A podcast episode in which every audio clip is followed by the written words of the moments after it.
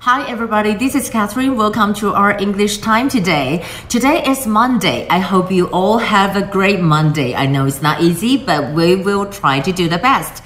And for the vocabulary today, I wanted to share with you is that I talk about the a secret high officials come from the United States. Who is he? Well, now we're talking about here. He could be the U.S. Navy Rear Admiral Michael Studeman. We're talking about Michael Studeman，他就是这一次访问来的台湾最高阶的，现在算是美国的一个现职的这个军官哈。那我们看到在这里，他讲说 Rear Admiral，Admiral 就将军，各式各样的将军，But Rear Admiral，Rear Admiral 讲到的是少将啊，少将，海军少将就是 Rear Admiral。那当然在这里面我们看到呢，Except for that we know that there are seven U.S. fighters appear at the South China Sea，but actually we don't really have to say fighters。如果他是呃侦察机可以用 planes，它就不是战斗机哈。Reconnaissance 就是我们讲到这些侦察机，你可以看到在这里啊，它就有讲到说这里包括了有五个 U.S. reconnaissance，reconnaissance 就是侦察机。那这里有一个大家记得吗？MQ4C，MQ4C 它是一个 drone，它是一个呃这个无人机啊，就是所以我们讲到这次真的，you know，it's kind of very busy，but um, in Taiwan, the Foreign Affairs Office, they didn't confirm it. And they said that as this itinerary, itinerary 就是什么呢？行程，它这个行程哈，我们并没有对外公开，所以这个 itinerary 呢，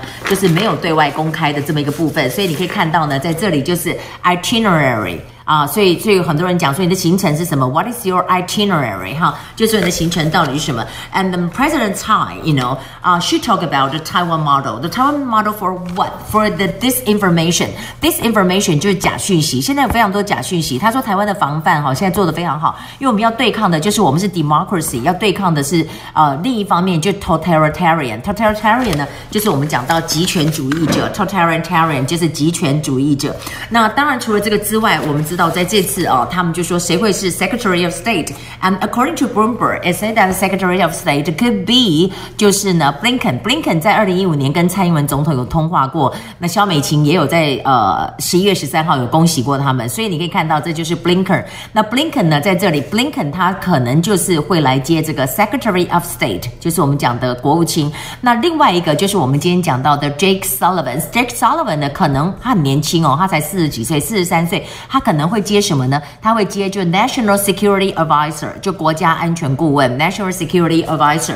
他们两个人都是在 Joe Biden 当副总统的时候任职的。当时的任职是什么？They serve stinks. They serve stinks as Biden's.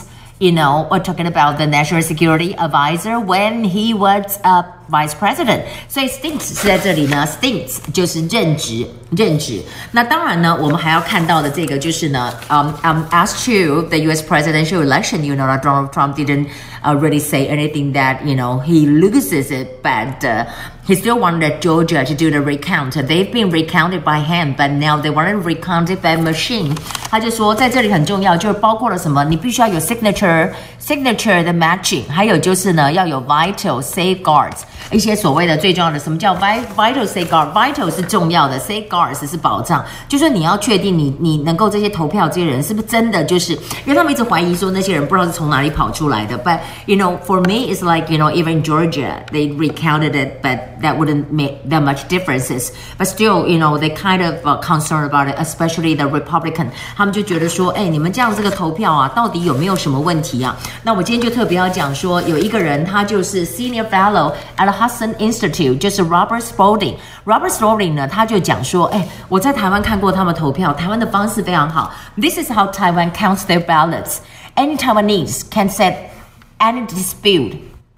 Dispute 就是争争议，就是我对任何一个票都可以有争议，而且呢，他说哦。 and you need an ID to vote。大家就说：天哪，在台湾本来就是这样的。Of course you have an ID to vote。你没有 ID 你怎么 vote？我怎么知道你是谁？所以就是知道美国是这样的一个问题。所以我觉得美国也应该学习台湾的 voting。Well, except for that, we know that um today um it's been an honor for me to be the member for 国家发展呃国发会。他们今天开了一个会议，四次的会议的第一次啊、uh,，we're talking about how to do the bilingual，you know like、uh, 就是双语的国家政 策 is for two thousand thirty，但事实上虽然说十年的计划，因为我们要慢慢的往上做，不是这么的简单，所以在这里包括了就是国际的。